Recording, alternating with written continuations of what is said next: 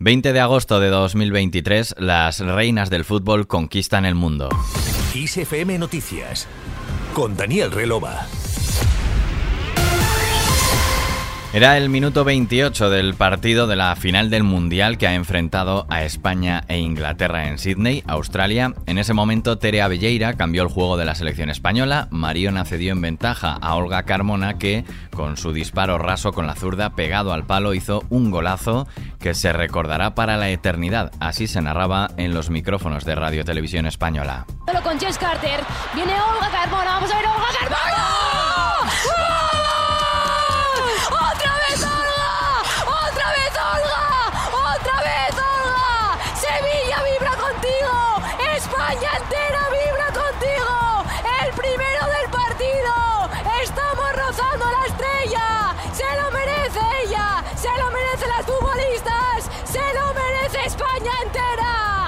Pero antes del gol, Laura Hemp pudo haber adelantado a las inglesas, sin embargo, el larguero lo impidió. Nosotras también nos topamos con el palo. Salma Parayuelo pudo poner el 2-0 antes del descanso. Ya en la segunda parte, el combinado nacional tuvo una nueva oportunidad de ampliar la ventaja desde el punto de penalti, pero la guardameta, Mary Earps, detuvo el lanzamiento de Jennifer Hermoso en el minuto 69.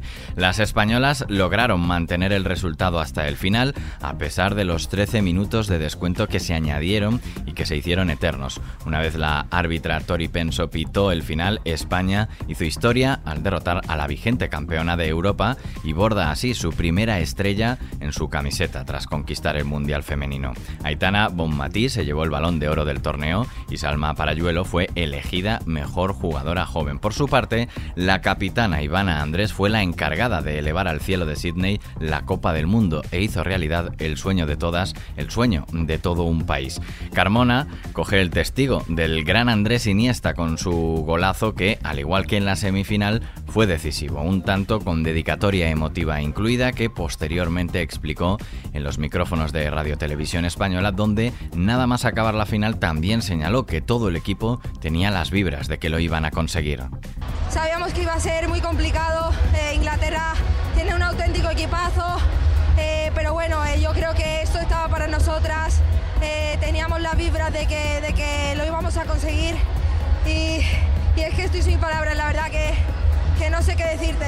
Sin embargo, una de las más emocionadas tras el encuentro fue su compañera Jenny Hermoso, que estalló en lágrimas tras toda la tensión vivida durante el encuentro y más después de la angustia de fallar el penalti que pudo poner a España con 2-0 en el marcador. Yo creo que no somos conscientes que somos campeonas del puto mundo. Es que no. es la mejor sensación que he vivido del fútbol de, mi vida y esto es tremendo. Se lo dedicamos a todas nuestras familias, a toda la gente que ha salido en España, porque hemos jugado al fútbol como hemos querido y hemos ganado un torneo, un campeonato del mundo.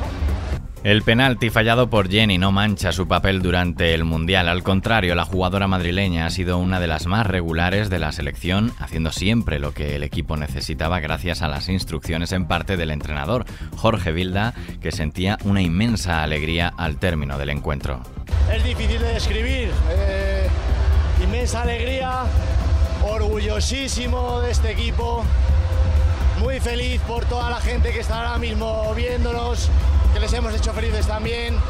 Hemos demostrado cómo podemos jugar, hemos demostrado que sabemos sufrir.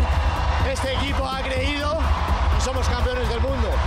Las 23 de Bilda han conseguido algo único, histórico y especial, un punto de inflexión que impulsa sin lugar a dudas el deporte femenino. Prueba de ello son las miles de personas que a lo largo y ancho del país se han juntado para ver el encuentro, superando incluso todas las expectativas. El Within Center de Madrid informaba este domingo que en menos de una hora se agotaron las 7.000 entradas que se pusieron al alcance de los aficionados de forma gratuita y así sonaba el pabellón una vez acabada la final.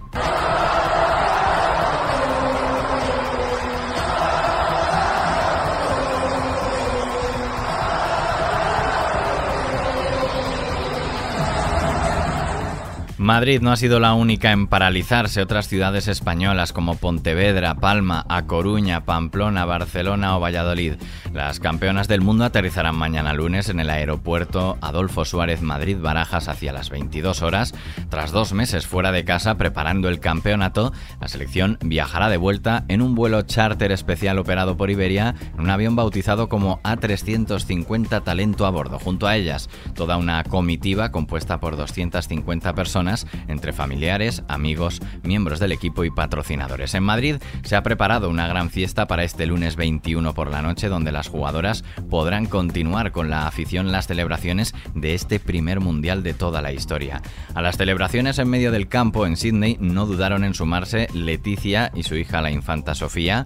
Ambas disfrutaron y animaron al combinado español durante todo el partido. La reina fue la encargada de entregar la copa a las jugadoras no sin antes saltarse el protocolo y fundirse en un abrazo con todas. Las futbolistas no tardaron después en corear su nombre y animarle a saltar junto a ellas y durante unos minutos pudimos ver a Leticia celebrar el título como una más.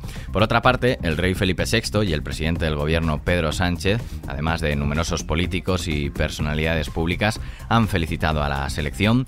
Campeonas del mundo, sois las mejores jugadoras de fútbol del mundo, esto es fútbol y es historia, señalaba el rey en un mensaje en la red social X Twitter, la misma en la que el presidente del gobierno afirmaba, habéis hecho historia, sois un orgullo, sois referentes, sois muy grandes. Y desde XFM nos sumamos a las felicitaciones y destacamos también el gran valor que tiene este logro más allá de lo deportivo. Enhorabuena, campeonas.